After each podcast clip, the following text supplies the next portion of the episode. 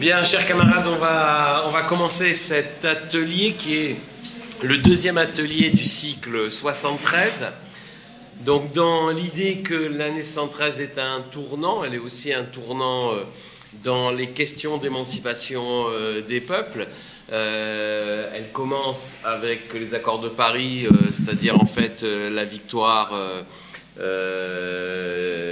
Vietnam et elle va se terminer de manière beaucoup plus sombre. Et dans ce côté sombre dans lequel elle se termine, il y a effectivement la question euh, du 11 septembre 1913, c'est-à-dire de la rupture sur le Chili, qui est une rupture dans l'histoire chilienne elle-même, mais qui est aussi une rupture beaucoup plus euh, large. Hein. Il y avait un, vieux livre sur le Chili, sans doute aujourd'hui dépassé, mais qui s'appelait Le Chili est proche. Hein, et qui voulait dire en fait que la question chilienne était une question suivie internationalement bon, suivi dans toute l'Amérique latine, mais suivi aussi internationalement par l'ensemble la gauche qui portait un espoir d'émancipation internationale, hein, et que évidemment ce qui se passe au Chili en 73 a des répercussions aussi internationales et annonce aussi de ce point de vue un ordre nouveau sur beaucoup beaucoup d'aspects. Donc pour en parler, a, on, a demandé à Franck qui a gentiment accepté euh, de venir faire euh, la présentation. Bon, Franck, on fait partie souvent des camarades, on dit on présente pas, mais en fait, il faut présenter parce que euh, tout le monde ne connaît pas forcément euh, Franck. Donc, Franck, c'est un camarade militant NPA du NPA euh, Toulouse. et c'est un spécialiste professionnellement de la question chilienne. vous trouvez un certain nombre de livres que Franck va vous présenter. En particulier, il y a sa, thèse qui était parue au Presse universitaire de Rennes, et puis vient tout juste sortir un petit livre euh, dans la collection euh, Découvrir, hein, euh, qui est un petit livre. C'est une nouvelle collection dans laquelle il y a beaucoup de, de petits exposés. C'est assez facile à lire. C'est l'idée d'avoir découpé en petits thèmes. Voilà, donc ça fait partie des lectures qui sont des lectures faisables hein, par, beaucoup de, de, de, camarades, voilà, et qu'on peut donc recommander. Voilà, donc Franck, euh, ben, je te cède la parole pour, euh, pour cet exposé. Bonjour à toutes et tous, ça marche? Et au, fond, vous vous entendez bien? Ouais? Les camarades du fond, vous me dites si vous entendez bien? Allô, allô, ouais. Donc on va parler du Chili, oui Là vous entendez mieux, j'imagine? Ouais, ok. Euh, donc vous, l'avez remarqué, cette année, le Chili est très présent à l'université d'été. Il y avait hier euh, la, présentation euh, de la fiction historique que viennent de sortir les camarades Olivier et Michael. Donc si vous voulez une, une introduction à ce dont on va parler aujourd'hui, bah, c'est une bonne introduction. Ça se lit comme un roman. D'ailleurs, c'est une version romancée en fait du coup d'État de, 73. À la brèche, euh, vous trouverez donc ce petit bouquin euh, euh, que je viens de sortir, donc qui est une introduction vraiment générale aux 1000 jours de l'unité populaire. Cette fois-ci, pas centré seulement sur 73, mais au contraire, au contraire, oui, centré sur le processus révolutionnaire, la lutte de classe dans cette période, la question des militaires, de l'impérialisme, du pouvoir populaire, de l'auto-organisation.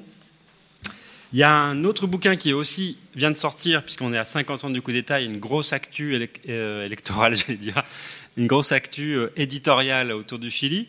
Euh, ce livre de Eugenia Paglieraki, qui est issu d'une thèse d'histoire, mais qu'elle a largement remanié dans un, chez un nouvel éditeur qui lance son premier bouquin. Et c'est une belle histoire des premiers pas du MIR, du mouvement de la gauche révolutionnaire, en gros, de la fondation du MIR en 65 jusqu'à euh, l'élection d'Allende. Donc en gros, voilà, c'est les prolégomènes, l'introduction et les premières années du MIR et aussi les premières crises politiques du MIR. On pourrait y revenir si vous voulez. Euh, euh, naissance d'une révolution. Eugénia. Ouais, tout ça, c'est les bouquins de la brèche que je vous présente là. Euh, et puis Laurent en a parlé. Là, si vous voulez euh, approfondir sur les questions de lutte de classe, mouvement syndical, mouvement ouvrier, euh, il y a mon bouquin qui est sorti déjà il y a, quelques temps sur les 1000 jours de l'unité populaire, cette fois-ci centré sur cordon industriel, mouvement ouvrier, syndicat, lutte de classe et socialisme. Alors, aborder ces, ces 1000 jours de, l'unité populaire, on peut le faire par plusieurs entrées, plusieurs biais, et j'imagine que vous êtes nombreuses, nombreux à avoir déjà des connaissances sur, sur la période. Il y a un camarade euh, qui, connaît bien aussi, enfin, il y en a plusieurs qui connaissent bien ici. Il y a des camarades qui connaissent de près euh, cette histoire-là. Euh, moi, ce que je vous propose, c'est de faire un peu un, déroulé général des, trois années de, gouvernement de l'unité populaire, mais de processus révolutionnaire finalement. C'est ça qui va nous intéresser avant tout ici. Et après, approfondir ensemble s'il y a des questions, des interventions, puisque globalement, pour ces 50 ans, ce qui nous intéresse, nous, euh, ici, c'est euh, aussi d'essayer de, penser stratégiquement l'expérience euh, chilienne et voir si elle continue à nous parler encore aujourd'hui, en quel sens, en quel sens elle est historiquement datée, mais aussi pourquoi il y a des éléments qui restent, à mon avis, tout à fait clés dans la pensée stratégique d'une rupture révolutionnaire, en tout cas d'une visée post-capitaliste au XXIe siècle. Euh, combien de temps vous me donnez? Je vais essayer de faire euh, genre 40 minutes, ça va être difficile, mais je vais essayer, comme ça on aura du temps. On n'est pas obligé d'aller jusqu'à midi hein, si on est fatigué. Moi, il faudrait que je parte avant midi, parce que j'ai mon petit à aller chercher en plus, donc euh, voilà. Mais on a largement le temps, je pense, pour, pour débattre et approfondir. Alors, euh, sur le Chili de 1970, je pense que déjà il faut contextualiser, situer euh, très rapidement. Donc, on est en pleine guerre froide. Au niveau de l'Amérique latine, euh, la guerre froide pèse énormément. On est dans l'orbite géopolitique, évidemment, des États-Unis. Et le Chili est vraiment un pays plutôt secondaire dans l'ère d'influence impérialiste. Mais par contre, il reste, euh, c'est un petit pays, il n'y a que 9 millions d'habitants. Vous connaissez le Chili, hein, cette longue bande de terre euh, dont parle Pablo Neruda, justement. Mais ce, pays a malgré tout une importance stratégique, c'est la réserve euh, de cuivre. vous le savez, c'est la première réserve de cuivre au monde. un quart de l'extraction minière est situé au Chili, encore aujourd'hui.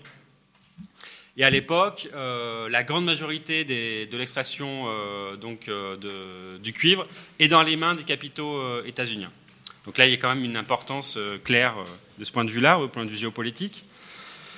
C'est un pays dont la structuration sociale et politique a souvent interpellé, en France notamment, en Italie aussi, parce qu'il y a une, certaine illusion, une certaine proximité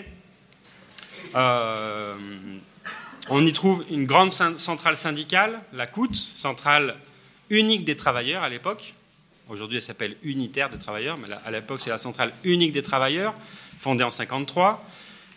C'est un pays qui a une longue tradition euh, d'organisation euh, ouvrière, de lutte de classe, justement autour de l'enclave minière. C'est le, pays du capitalisme minier. Il y a pas mal d'études là-dessus. Donc, autour de l'enclave minière, évidemment, on va se développer une tradition de lutte ouvrière, de syndicalisme, dès la fin euh, des années 90 euh, du 19e siècle. Par exemple, il y a un mouvement anarchiste assez fort au Chili dès ces années-là, avec l'influence italienne, puis progressivement états-unienne. Une structuration syndicale qui se fait aussi autour des ports, parce que, évidemment, le, minerai, il faut l'exporter, et dans, en partie dans les villes. Cette structuration syndicale, elle va aussi déboucher progressivement sur une structuration politique du mouvement ouvrier. Et euh, années 20 et 30, naissance du Parti communiste chilien, qui est lui-même le produit euh, d'un parti antérieur au 19e. Donc là, il y a une longue tradition. Hein. Le PC, il a 100 ans aujourd'hui, le PC chilien. C'est un des plus anciens d'Amérique latine, un des plus structurés et un des plus forts euh, dans les années 70. Et aussi, dès 1933, un parti socialiste qui d'ailleurs ne va jamais adhérer à l'international socialiste avant les années 90 du XXe siècle. Donc il y a quand même une forte autonomie euh, de la structuration sociale et politique euh, qui se, noue essentiellement autour des luttes internes, euh, autour de l'accumulation en fait minière. La répartition et l'accumulation du capital autour de l'enclave minière, en gros, c'est ce qui va structurer tout le XXe siècle. Qui détient le cuivre qui l'exploite et pour quel but, dans quel but de développement finalement. Est-ce que ça va être l'État? Est-ce que ça va être les capitaux étrangers? Ou est-ce qu'il va y avoir des prétentions d'expropriation, voire de contrôle ouvrier sur cette, sur cette richesse? Euh, donc en, 1970, on est dans, cette situation euh, d'un Chili qui est riche en ressources, mais complètement appauvri, euh, si on parle de sa population, extrêmement inégalitaire, dans lequel domine encore une oligarchie terrienne très puissante, qui, structure, qui a structuré la, politique pendant toutes ces années-là. Mais malgré tout, c'est aussi une formation sociopolitique. Vous entendez pas ça? Non, non, non. C'est quoi le. Je censure les bouteilles d'eau. Tu censures les bouteilles d'eau? Ah, ok. Et euh, malgré tout, du fait de cette présence d'un mouvement ouvrier fort, de grands partis euh, de gauche qui sont vraiment arrimés, ancrés euh, dans le mouvement ouvrier autour des luttes syndicales, peu à peu, on a un État quand même qui se développe, y compris un État social, euh, sous pression des luttes ouvrières, en tout cas d'un secteur du mouvement ouvrier le plus organisé, le plus concentré euh, autour des mines et progressivement euh, de l'industrie. En 70, le pays est considéré comme un pays semi-industrialisé en Amérique latine.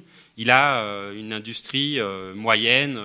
Le Chili est capable de produire des télés, des lavadoras, des machines à laver euh, de, transformer une partie de, l'extraction minière, euh, fait du textile, beaucoup de textile, des chaussures, etc. J'insiste là-dessus parce qu'aujourd'hui, le Chili ne fait rien de tout ça. Tout ça a été dévasté par la dictature. Tout vient de Chine. À l'époque, non, le Chili est capable de produire au moins euh, tout ça. Pas de haute technologie, par contre, mais quand même, le développement d'une certaine industrie et des, luttes qui vont, qui vont avec.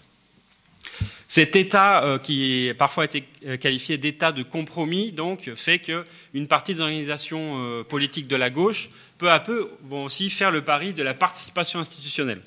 Dès les années 20, le PC a pour idée qu'il faut participer au Parlement, même avant une grande figure du mouvement ouvrier comme Luis Emilio Recabarren dit la classe doit être dans le Parlement et dans les luttes, dans les usines et dans la rue, les deux en même temps. Et donc au Chili, il y a eu, euh, rappelons-nous, un front populaire aussi, en 1938, qui va connaître plusieurs euh, conflits internes et qui, euh, qui s'essouffle et qui termine, y compris dans la répression ouvrière dans les années 40. Mais en 1938, il y a une alliance entre le Parti radical, qui est le parti de la bourgeoisie finalement, le PC et le PS. Et donc il y a un front populaire. Donc là aussi, il y a un certain écho avec l'histoire de la gauche française. Pendant toutes ces années-là, euh, le pari central euh, du Parti communiste, qui est un parti vraiment, euh, lui, aligné sur Moscou, qui va toujours défendre avec force l'idée du gradualisme, et puis, dans les années suivantes, de la nécessité d'une voie pacifique au socialisme, d'une transition pacifique au socialisme, dans le cadre, y compris de la coexistence pacifique que propose Moscou. Euh, le PC va chercher à mettre en place des coalitions et donc d'une certaine manière reproduire la victoire qu'a signifié le Front populaire, mais dans un contexte, lui, des années 60-70, qui est celui euh, de la période des explosions révolutionnaires en Amérique latine, dans l'onde de choc de la révolution cubaine, évidemment, 59, et où, dans cette période-là, euh, on discute dans la gauche et dans euh, la gauche révolutionnaire notamment, de rupture euh, révolutionnaire, voire de euh, rupture par les armes face à l'impérialisme, face à l'État oligarchique, etc. Le PC, lui, maintient la ligne d'une nécessaire participation institutionnelle, de mise en place de coalitions larges, la plus large possible dans l'idée du PC, y compris avec des secteurs de la bourgeoisie dite nationale à l'époque, mais son partenaire privilégié, c'est évidemment le PS, qui est l'autre grand parti de la gauche, qui est lui aussi inséré au sein de la centrale euh, syndicale, la COUT, qui a des liens réels avec la classe ouvrière, mais qui est plus hétérogène socialement. On retrouve aussi des secteurs euh, étudiants, de la petite bourgeoisie, des intellectuels, qui est plus hétérogène politiquement, puisqu'il a des branches euh, très rapidement après la révolution cubaine qui sont ouvertement guévaristes. Il a une forte influence trotskiste euh, dans, sa fondation et jusqu'aux années 70. Hein, il y a des éléments qui se réclament du trotskisme et des éléments plus qu'on pourrait qualifier de sociodémocrates, parmi lesquels euh, Salvador Allende. Allende, euh, il a une, grande expérience politique et institutionnelle. C'est donc un médecin, socialiste, franc-maçon. Il était ministre pendant le Front populaire, ministre de la Santé. Il a été pendant toute sa carrière parlementaire, il a même été président du Sénat hein, pendant un temps, donc c'est quelqu'un qui connaît les arcanes de l'État chilien euh, par cœur. Et en même temps, il se dit ouvertement marxiste, anti-impérialiste. Il revendique hein, le, publiquement son marxisme, son anti-impérialisme, tout en euh, pariant, lui aussi, sur la possibilité euh, d'une rupture avec le capitalisme dépendant chilien dans le cadre de la légalité qui, selon euh, l'interprétation du moment, aurait assez de flexibilité pour commencer à avancer vers le socialisme. Bon, euh, on pourrait y revenir, mais j'insiste là-dessus. Euh, ils ne sont pas non plus dans l'idée que ça sera une. C'est pas totalement la fameuse révolution par étapes du PC. L'unité populaire, c'est un mixte entre les positions plus radicales du PS et celles du PC. Parce que dès, dans le programme de l'unité populaire, on parle de transition au socialisme, avec un, horizon qui se veut pas si éloigné que ça. On ne dit pas on va faire une première étape de capitalisme, euh, avec les bourgeoisies nationales, et ensuite euh, on verra. Non, il y a déjà un horizon, en tout cas affirmé, de revendication, de rupture avec l'impérialisme et de socialisme, même si effectivement, c'est avant tout les, thèses du PC qui, sont au centre, c'est-à-dire graduellement, en respectant les institutions, par les élections, mais aussi par la mobilisation sociale, on va parier sur euh, une révolution alors pacifique, Aujourd'hui, les historiens, notamment les historiens dans l'orbite du Parti communiste, disent, euh, à force de, répéter révolution pacifique ou transition pacifique au socialisme, on a neutralisé ce qu'était la force réelle de l'unité populaire, c'est-à-dire les luttes de classe. Donc, ils ont plutôt récupéré l'idée d'une transition non armée au socialisme, pour insister qu'elle n'est pas pacifique au plan social. Le, Allende lui-même a toujours revendiqué qu'il fallait évidemment des mobilisations populaires pour euh, essayer d'avancer. On reviendra sur les contradictions hein, de, tout ça. En tout cas, le pari est original. On est en pleine guerre froide. Toute une partie de la gauche révolutionnaire latino-américaine et mondiale est plutôt centrée sur euh, le modèle cubain, sur euh, des perspectives guévaristes, en disant guerre du Vietnam, révolution cubaine, face à l'oligarchie et l'impérialisme, il faut affronter par les armes, y compris les États et leurs armées.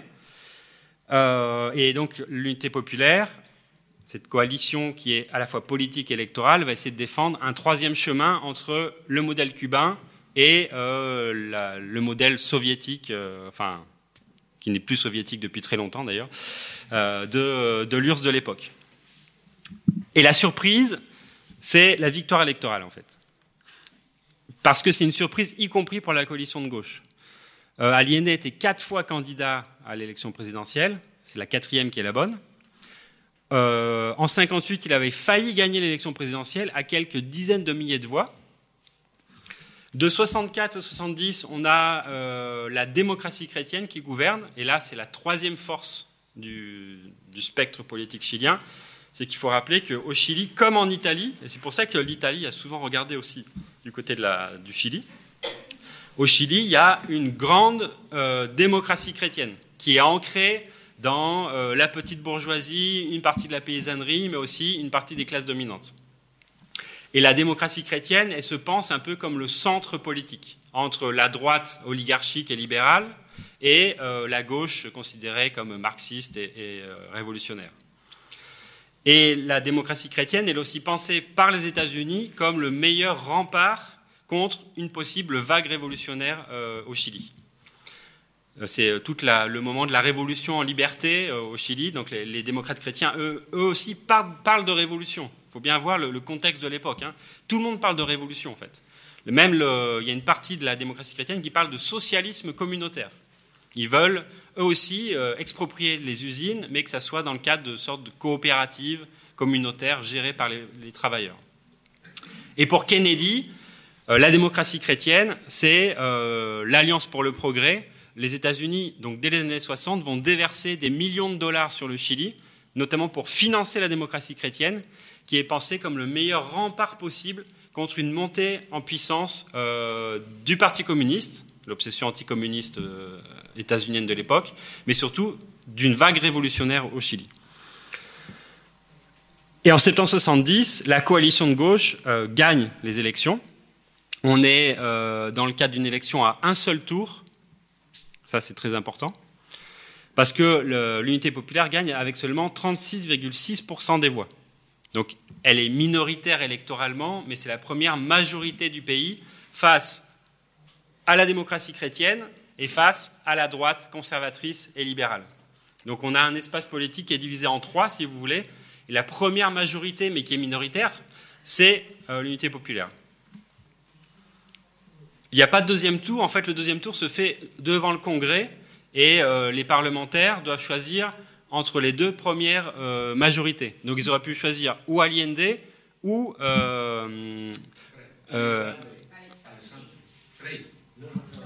Non, c'était Tomic. Ah oui, non, la deuxième euh, le deuxième vote, effectivement, c'est euh, Alessandri, la droite.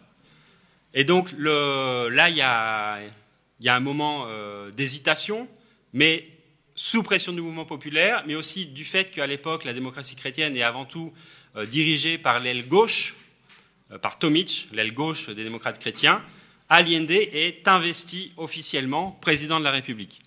Donc vous voyez un peu, dès le départ, quand même, l'UP, elle part dans une. Donc je vais parler d'UP hein, en permanence, dans UP euh, Unité Populaire.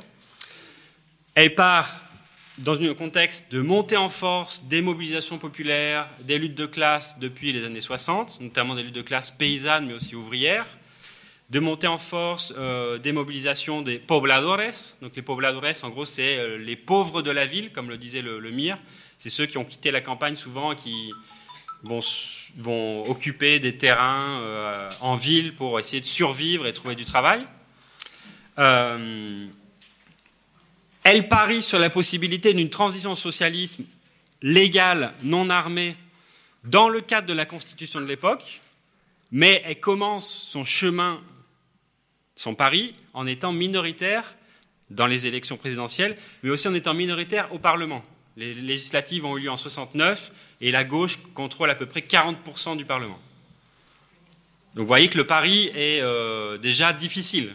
On va respecter les institutions, on va essayer des réformes radicales, que certains qualifient de réformes révolutionnaires, même si ça, peut être une contradiction dans les termes, euh, mais en étant minoritaire dans les institutions.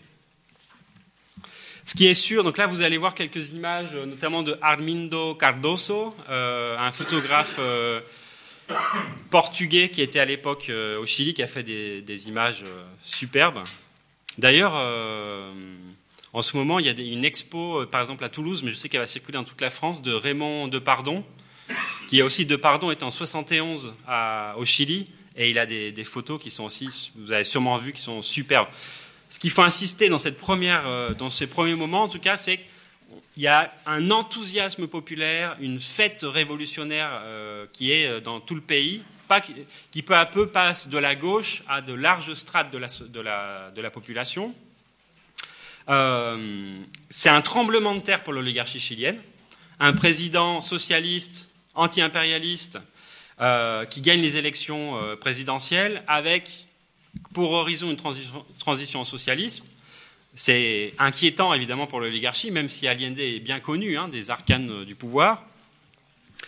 Et euh, ça enclenche immédiatement en fait une très forte mobilisation populaire. Donc à la différence peut-être d'autres expériences euh, de victoire de la gauche plus à froid, on peut dire, là au contraire, Allende, il s'inscrit dans une vague de montée en puissance des luttes populaires et son élection ne va pas calmer les mobilisations populaires, elles vont les multiplier.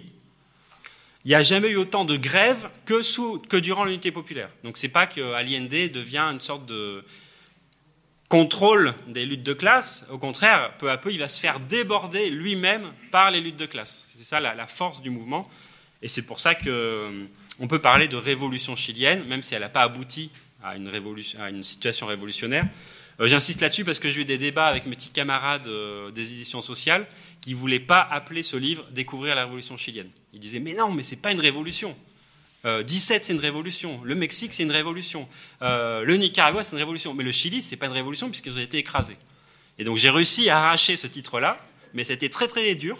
On a beaucoup débattu.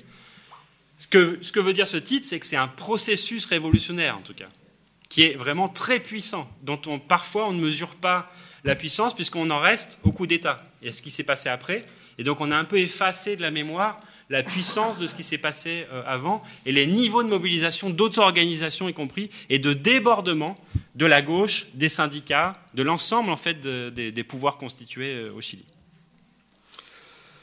Ouais, ok. Euh, bon, ça. Enfin, si, oui. Quel est le.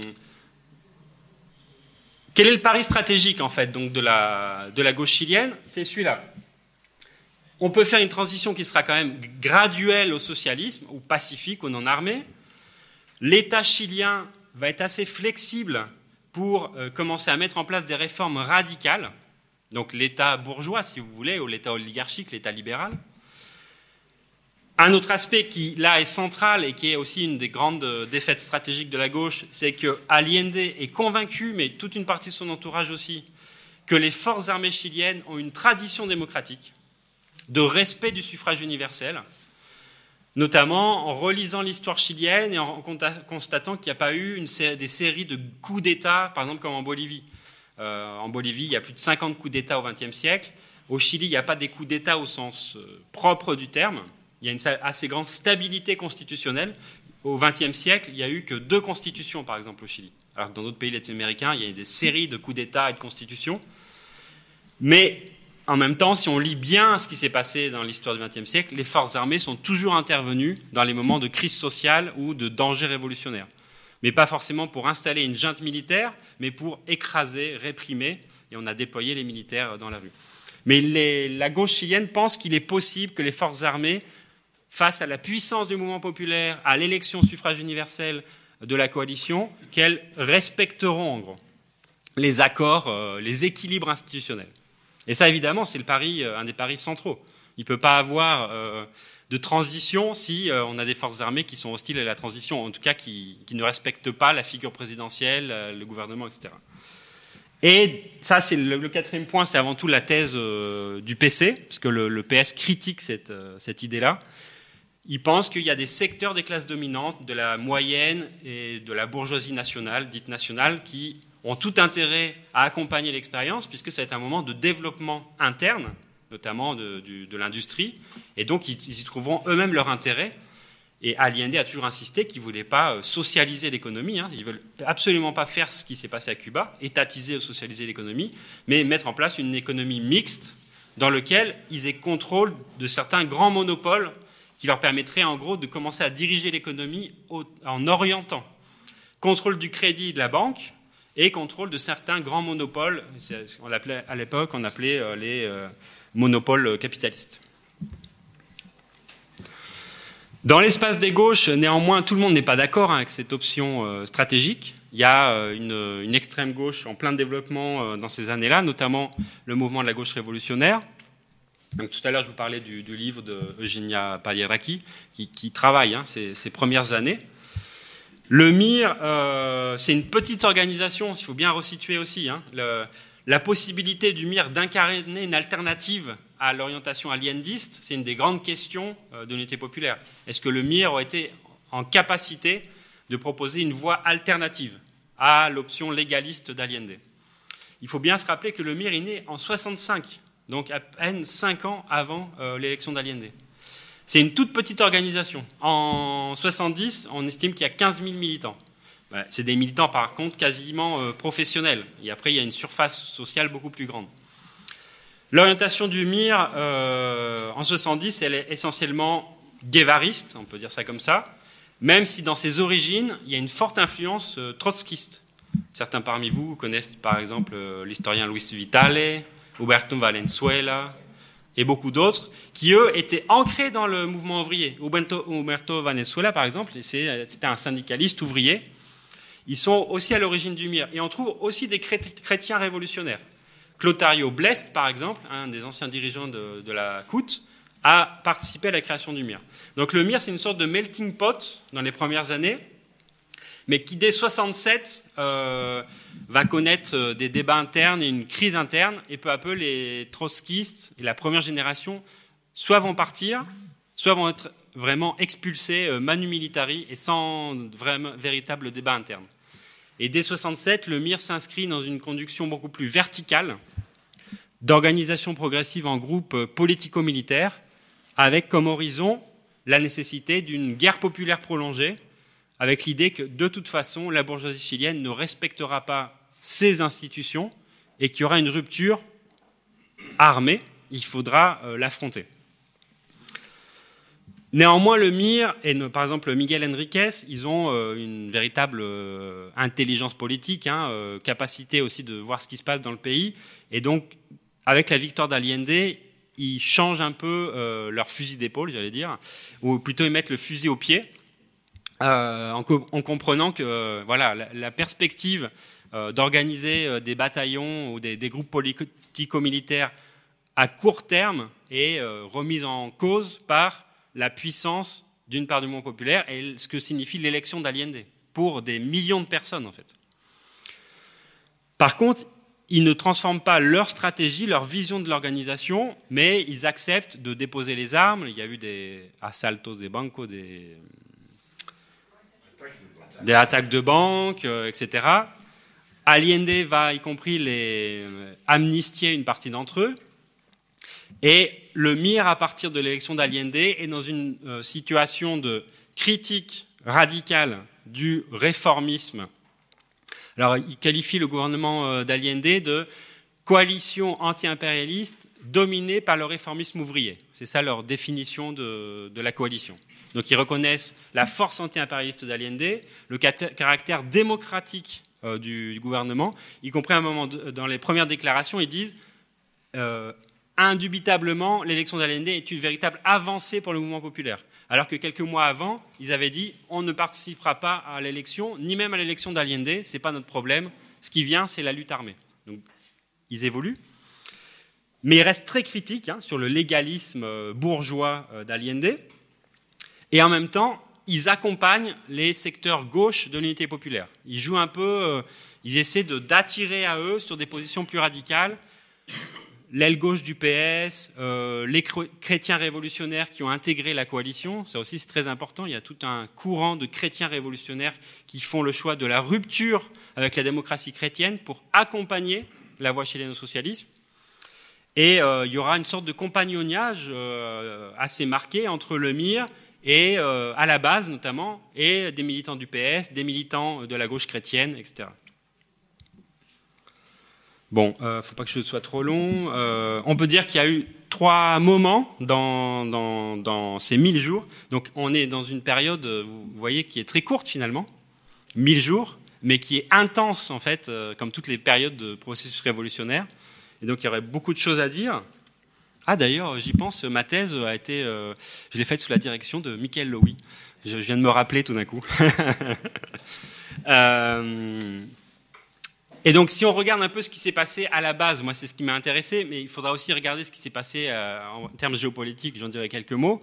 Il y a trois respirations dans, ces 1000 jours. Le premier moment, c'est la victoire. Il y a un grand sociologue chilien, il dit l'unité populaire, Thomas Moulian, c'est fête, drame, tragédie. Et très souvent, et notamment dans le cas des 50 ans là, qui sont euh, commémorés actuellement au Chili, on est sur le, drame et la tragédie. Et donc, il faut quand même se rappeler la fête, la fête révolutionnaire de ces années-là, l'enthousiasme. Euh, dans la première année, en fait, à l'IND, tout le monde pense que si c'est possible finalement.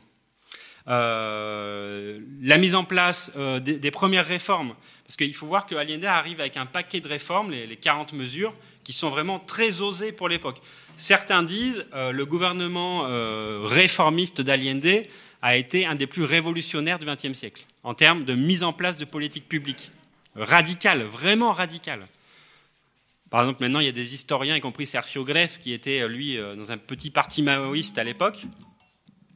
Aujourd'hui, il dit, finalement, Allende, c'est notre seul réformiste révolutionnaire, ou révolutionnaire réformiste qu'on a eu dans l'histoire chilienne. Au sens où son programme, vraiment, c'est un programme de rupture.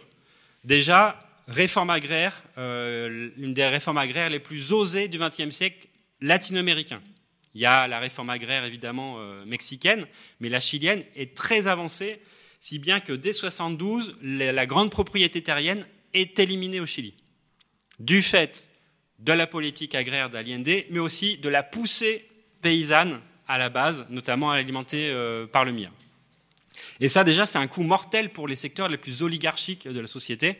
Et évidemment, euh, ils, vont faire tout pour euh, faire chuter Allende.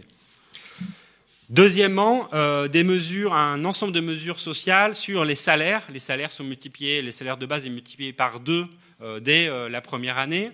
les nationalisations, alors là, il y a tout un jeu sur les nationalisations entre. Euh, pendant un temps, on a parlé de 200 entreprises nationalisées, ensuite on baisse à 100, et finalement c'est 90, 91 entreprises qui seront nationalisées avec indemnité.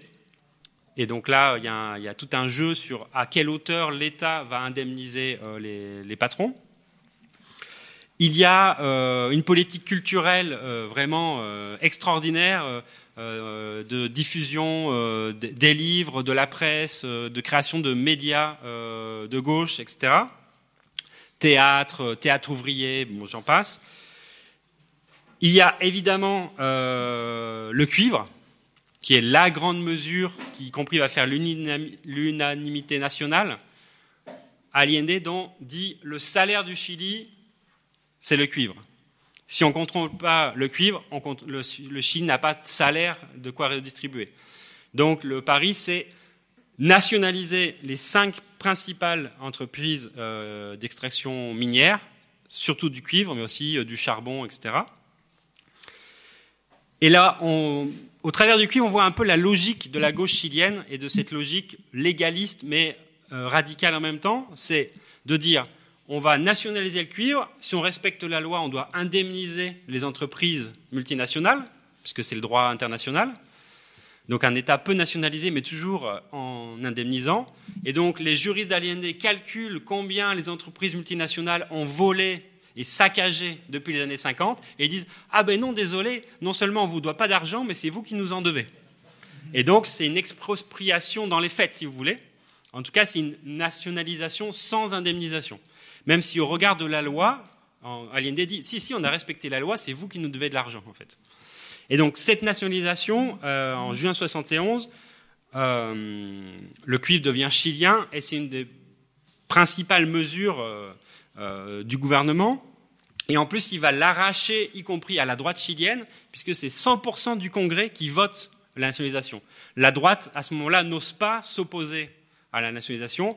Par contre, la, démocratie chrétienne et la droite vont introduire un ensemble de euh, réformes à la nationalisation pour essayer de limiter euh, l'ampleur de la nationalisation. Bon, on peut rentrer dans les détails, c'est euh, ce qui est le, matériel technique, etc. Donc, dans un premier moment, il y a aussi croissance économique. Avec la hausse des salaires, ah, ils nationalisent 92% de la banque. Pas mal quand même. 92% du secteur bancaire passe dans les mains de l'État. Et au travers du secteur bancaire, l'idée, c'est de contrôler les intérêts, le crédit et d'orienter euh, les capitaux. Donc cette première année, vraiment, c'est Allende consolide euh, son, sa capacité. Le mouvement populaire se mobilise et euh, le soutient. Par exemple, le 1er mai 71, c'est vraiment une, une, des plus gigantesques mobilisations ouvrières syndicales et en gros, Allende prend la tête de cette mobilisation. Donc on voit vraiment une articulation entre le mouvement ouvrier et la figure euh, d'Allende. Vous avez des images comme ça, là c'est à la place de la Constitution, dans le centre de, Santiago. Euh, donc il y a une certaine, euh, une certaine espérance non, que c'est possible, et surtout l'économie va bien. C'est un moment de développement économique très très accéléré, tellement accéléré que l'inflation commence à pointer son nez aussi et l'inflation ensuite va euh, exploser dans les, années suivantes. Le nombre de grèves, je vous le disais tout à l'heure, elle aussi se multiplie parce que euh, finalement, les contradictions même du programme d'Allende commencent dès le départ. Allende, il s'adresse finalement à un secteur ample, mais euh, minoritaire de la classe ouvrière, avec ces nationalisations. Il y a une grande majorité du prolétariat, euh, des salariés, des petites et moyennes entreprises, mais aussi de grandes entreprises qui sont complètement en dehors du programme de nationalisation. Et qui sont aussi donc en dehors du programme de co-gestion que propose Allende aux entreprises nationalisées. Parce que dans les entreprises nationalisées, on commence à mettre en place une véritable co-gestion, avec plein de problèmes, mais aussi plein de réussites, entre des comités de production, des représentants des syndicats et des interventores, des représentants de l'État. Donc les 60% euh, de salariés qui sont en dehors de ce programme, eux aussi, ils commencent à dire, bah, nous aussi, on va occuper notre euh, usine, notre entreprise, et nous aussi, on va intégrer le secteur nationalisé. Nous aussi, on veut co-gérer notre entreprise, on veut virer le patron, on veut euh, avancer vers le socialisme. Et donc là, dès le départ, Allende est quand même face à des contradictions presque insurmontables. Il s'est engagé devant le Parlement à limiter les nationalisations à 90 entreprises progressivement. C'est une négociation très très longue, très très dure avec la démocratie chrétienne, puisque toutes les mesures qu'il prend, comme il est minoritaire, il doit les négocier avec la démocratie chrétienne. Donc la démocratie chrétienne est le pivot en fait de la politique euh, légale euh, d'Allende. Et progressivement, que va faire la démocratie chrétienne? Elle va elle aussi se radicaliser dans un climat de polarisation politique, mais se radicaliser sur la droite. Et donc, il va y avoir une véritable guérilla juridique euh, pour essayer de faire passer euh, les réformes. Là aussi, bon, c'est marrant parce qu'il y, a pas mal de, juristes qui reviennent sur ces années-là. En fait, ils vont, ils vont aller euh, dans les archives du Parlement ils vont trouver une loi euh, de juin 1932, euh, parce que pendant euh, quelques jours, il y a eu une république socialiste au Chili, qui a duré vraiment que quelques jours. Donc ils vont choper un décret et l'appliquer durant les années 70. Il est encore, il n'a jamais été annulé. Et ce décret permettait d'intervenir les entreprises en cas de crise politique majeure. Donc ils vont être obligés d'utiliser un décret-loi pour passer et contourner le Parlement et commencer à, nationaliser certaines euh, entreprises. En tout cas, à la base, euh, c'est un moment de, voilà, de mobilisation, d'auto-organisation ouvrière, de jonction, y compris au-delà des orientations politiques, entre euh, des ouvriers démocrates chrétiens, communistes, socialistes, miristes. Bon, moi j'ai travaillé là-dessus pendant plusieurs années, on pourra y revenir. Quand on fait les entretiens, ils disent dans les moments de lutte, dans ces moments de lutte, d'occupation d'usines, en fait, euh, bien entendu que les identités politiques pesaient, mais c'était avant tout les, référents de classe qui devenaient euh, essentiels. Et si vous voyez le, magnifique euh, documentaire de, Patricio Guzman, La bataille du Chili, vous voyez le niveau de politisation de la classe ouvrière, de, mobilisation, de conscience du moment historique.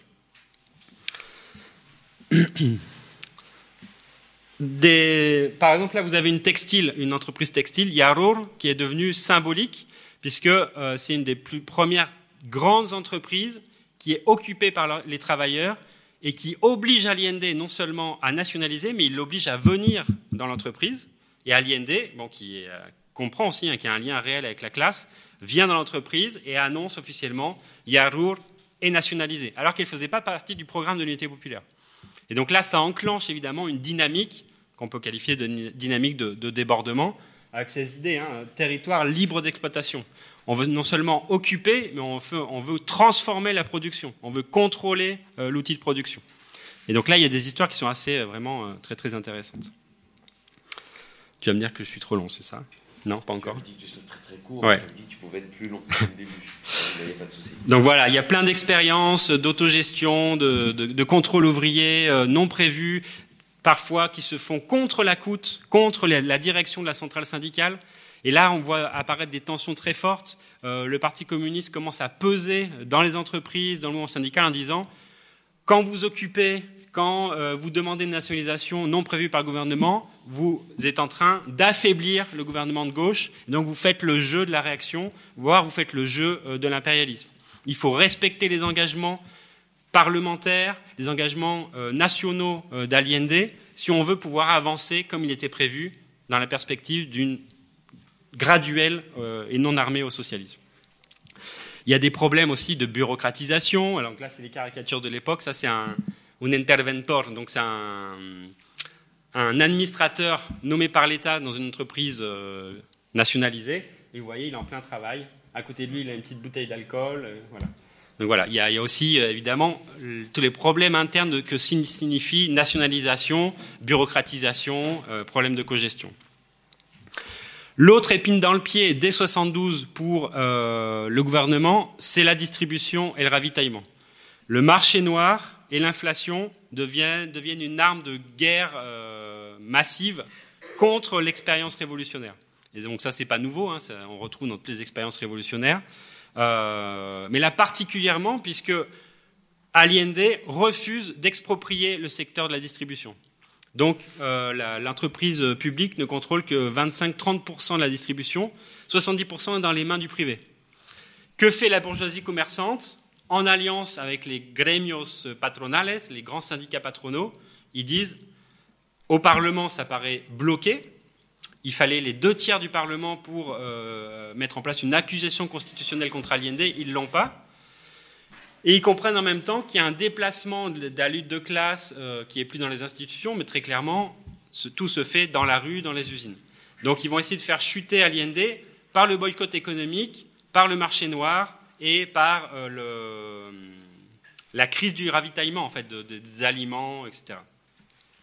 Donc là, il y a l'autre grande bataille de l'auto-organisation populaire, c'est autour de qui va contrôler et réussir à alimenter euh, la population, à auto-organiser le ravitaillement. Il y a des tentatives de RAP, euh, des comités euh, de ravitaillement et de contrôle des prix, parce que l'inflation commence à exploser. Il y a un boycott international du pays par les États-Unis. Les États-Unis bloquent le crédit, bloquent l'accès aux respuestos, aux pièces détachées. Il n'y a plus de devises qui arrivent non plus parce que les États-Unis comprennent qu'ils peuvent, ils vont commencer à bloquer aussi l'exportation de cuivre. Et donc, dans un contexte d'augmentation des salaires et d'une production qui reste limitée, la conséquence mécanique, c'est une inflation galopante. Et donc ça, c'est marché noir plus inflation, évidemment, au plan économique, ça va peu à peu euh, vraiment euh, délégitimer de plus en plus le gouvernement, notamment aux yeux du secteur qui est le plus sensible à l'inflation et au marché noir, les, classes moyennes. Comme disaient les, ouvriers à l'époque, nous, on a vécu toute notre vie avec, euh, dans une condition de, ravitaillement euh, et de pénurie. Mais pour les secteurs moyens, qui dans un premier temps soutenaient Allende, peu à peu, ils vont basculer aussi aux côtés de la démocratie chrétienne et de l'opposition. Et Allende n'a jamais réussi à résoudre euh, ce problème. Même si là aussi, il y a des expériences d'auto-organisation super intéressantes. Bon, je ne développe pas, mais d'auto-organisation du ravitaillement, de lien entre les entreprises occupées et euh, les marchés locaux, à Cerrillos Maipú, par exemple, à Santiago, euh, dans les ports, etc.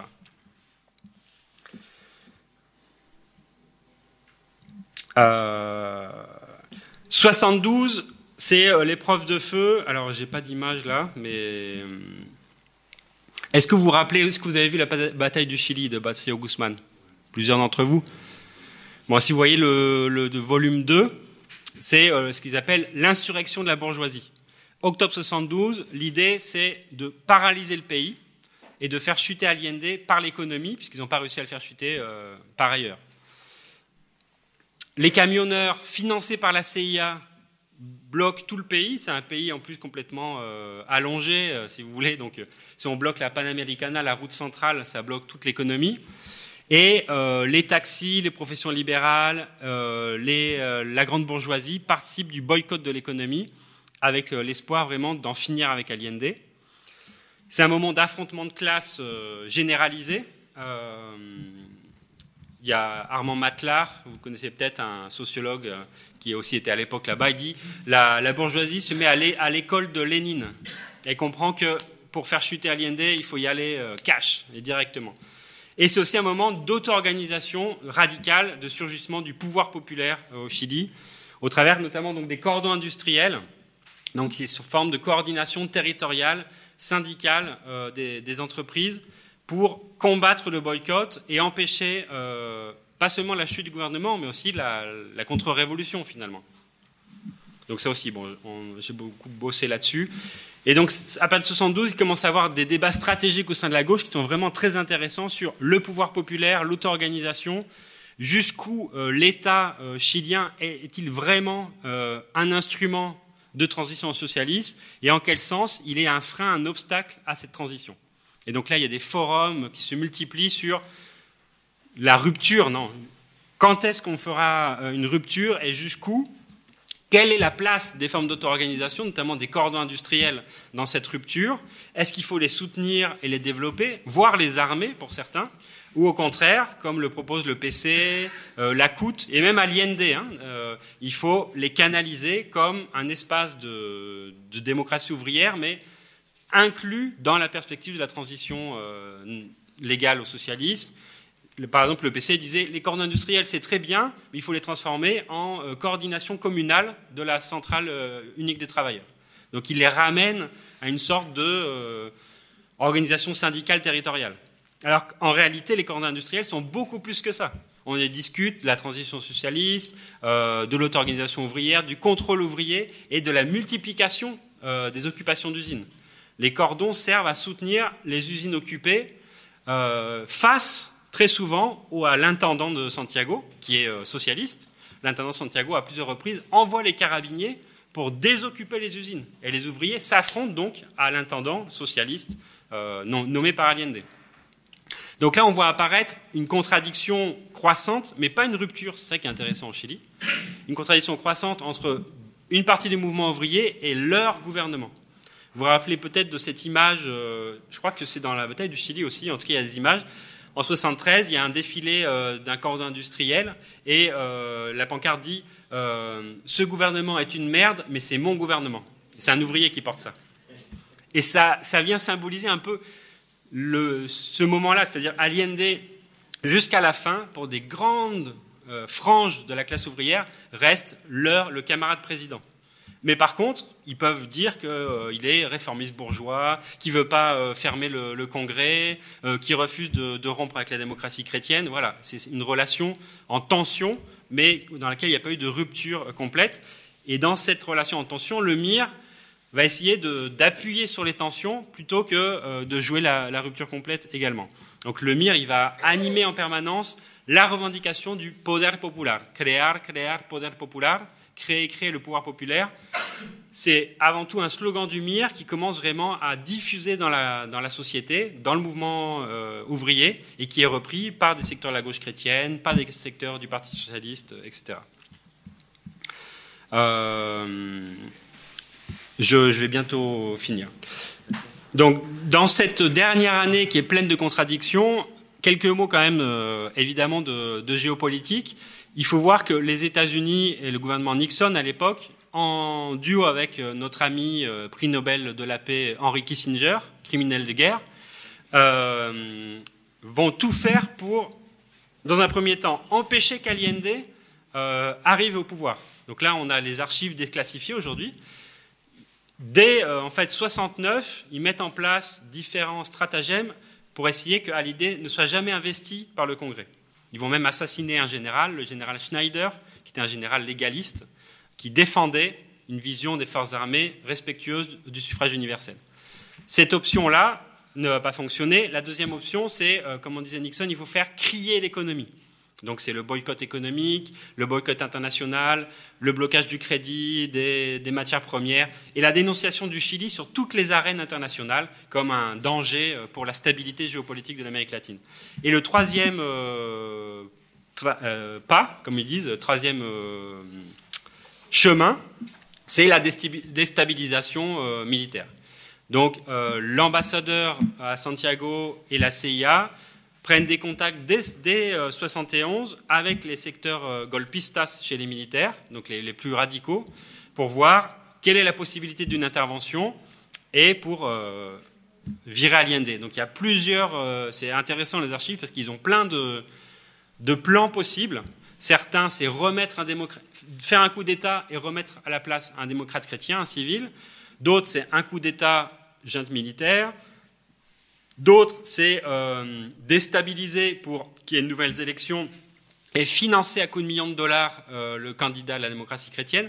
Il y a plusieurs scénarios qui sont travaillés en même temps euh, par la, CIA des États-Unis.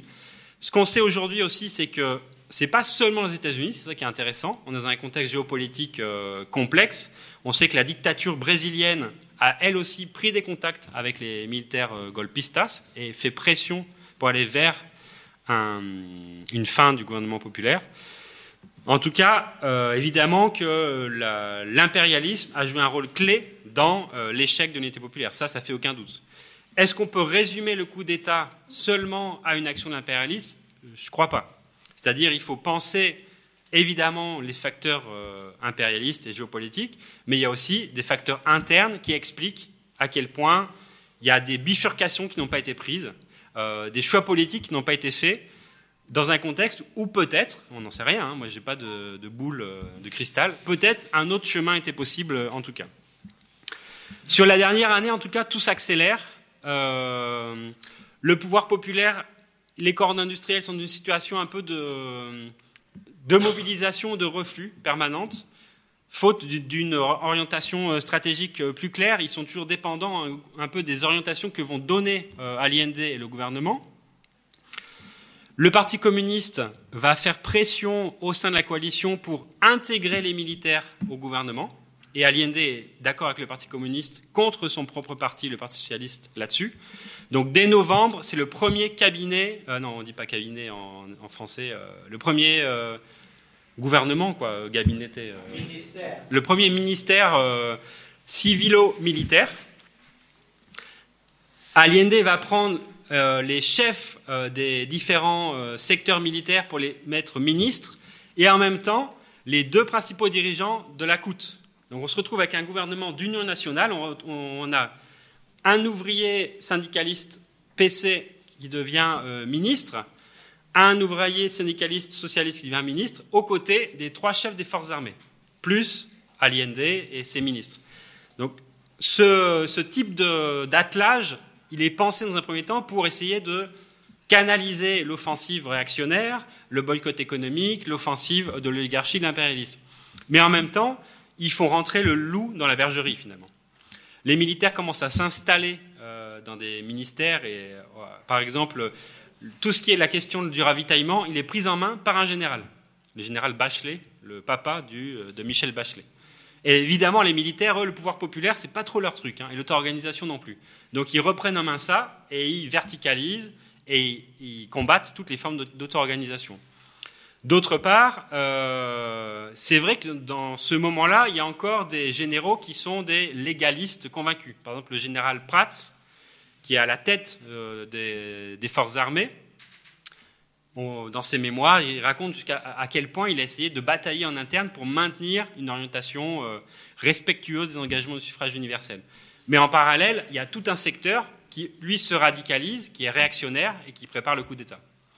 Allende a refusé de faire le ménage au sein des, généraux, de peur d'accélérer en fait le coup d'État. Mais bon. Juin 73, première tentative de coup d'État, le Tankasso, un régiment de tanks euh, dirigé par euh, le colonel Vio, attaque la Moneda, euh, refuse de, désarmer. Il est finalement contrôlé par le, général Prats et d'autres secteurs des forces armées. Mais en gros, c'est un premier ballon d'essai, si vous voulez. Donc c'est un mini coup d'État avorté, mais qui permet de mesurer les résistances, les capacités de mobilisation des corps industriels, du pouvoir populaire, de l'organisation syndicale, et aussi de voir la réaction euh, du gouvernement de l'époque. Allende s'appuie avant tout sur les militaires, mais en même temps appelle à la mobilisation très clairement. Il appelle la, la à se mobiliser, il appelle à occuper les usines, mais à rester, euh, disons, euh, dans les usines. Il n'appelle pas à armer la classe ouvrière, comme ça a été raconté par la suite par Pinochet dans ses mémoires. C'est complètement faux, en fait. À aucun moment, Allende n'a appelé à l'armement de la classe ouvrière. C'est d'ailleurs ce qui lui sera reproché par la suite. Et j'en finis là. Euh, bon, on pourrait parler de ce qui s'est passé à la campagne. Hein, je n'ai pas développé, mais à la campagne aussi, il y a tout un tas d'autres organisations très intéressantes, notamment à Cautine, où le MIR va travailler dans des communautés mapuche. Ils vont commencer à faire des corridas, des cercos, donc à, enlever les barbelés et à les repousser de plusieurs dizaines de mètres pour occuper euh, de la terre. On voit que euh, dans cette époque, les mobilisations se multiplient Le Parti communiste, euh, notamment, insiste sur le fait qu'il faut canaliser les formes d'auto-organisation et il va proposer de rendre les usines occupées.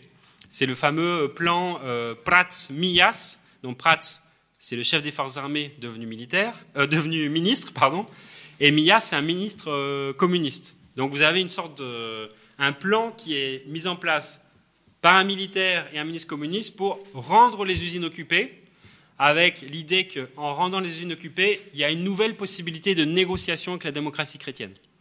L'idée, c'est de gagner du temps au Parlement pour, avec l'horizon possible, d'appeler un référendum et à une assemblée euh, constituante. On voit à quel point euh, le, PC notamment, mais aussi Allende à ce moment-là, sont complètement euh, ben, arbitre du conflit de classe, mais refuse de s'appuyer radicalement sur euh, le pouvoir populaire, préfère chercher des alliances avec la DC au sein des, forces armées, et continue à, croire à l'idée de non à la guerre civile. Le mot d'ordre qui, domine les, manifs des derniers moments, c'est non à la guerre civile. Alors que la guerre civile, en fait, est déjà en pleine préparation, en fait. Euh, les, militaires, on commence à investir les, les corps industriels euh, dès 73. Euh, Il y a même des morts dans le sud du pays. Ils utilisent la loi de contrôle sur les armes en fait, pour commencer à, désarmer le peu d'armes qu'il y avait dans cordon industriel. En 73, euh, les marins de Valparaiso dénoncent la conspiration dans la marine. Ils sont torturés par l'amirauté et Allende ne couvre pas, mais en même temps annonce qu'il y aura des procès, qu'il y aura une, investigation, mais ne va pas comment on dit, euh, pas licencier, euh, sanctionner euh, les responsables. En tout cas, l'investigation qui est lancée n'aura pas le temps d'aller jusqu'au bout. Donc, on voit un aliéné finalement qui se retrouve à, justifier l'injustifiable, en tout cas à être incapable de le combattre. Et ce qui est dramatique, c'est, vous vous rappelez peut-être, c'est la fameuse manif, on en parlait tout à l'heure, du 8 septembre, je crois, où il y a 800 000 euh, manifestants juste dans la capitale, hein, à Santiago, qui a 3 millions d'habitants. Donc vous avez un habitant sur trois qui est en train de manifester. Pour soutenir le gouvernement populaire, avec euh, des euh, secteurs, notamment du MIR, qui réclament des armes et la fermeture du Congrès, en disant le Congrès réactionnaire doit être fermé, il faut un référendum, armement des cordons industriels et alliance avec les soldats, les sous-officiers qui sont démocrates et qui refusent le coup d'État. Et là, Allende intervient au balcon de la Moneda en disant euh, Mon engagement, c'est le suffrage, la Constitution et le respect de l'État. Euh, je sortirai les pieds devant, mais on respectera ça, il n'y aura pas de distribution d'armes, etc. donc là, la contradiction va jusqu'au bout, évidemment. donc vous, avez la, figure des militaires hein, qui, et donc le 11 septembre, on a un coup d'État finalement qui est express qui, euh, se fait selon ce qu'avait prévu euh, le gouvernement Nixon, qui montre que c'est l'institution, hein, en tant qu'institution, qui fait le coup d'État, même s'il y a des secteurs importants de soldats, de sous-officiers, mais même de généraux, qui refusent de participer au coup d'État et qui sont arrêtés, certains d'entre eux sont torturés et assassinés euh, par les golpistas, le général Bachelet par exemple. Donc ça montre qu'il y avait un secteur large chez les soldats, chez les sous-officiers, qui auraient pu participer à la défense du gouvernement populaire et du processus révolutionnaire.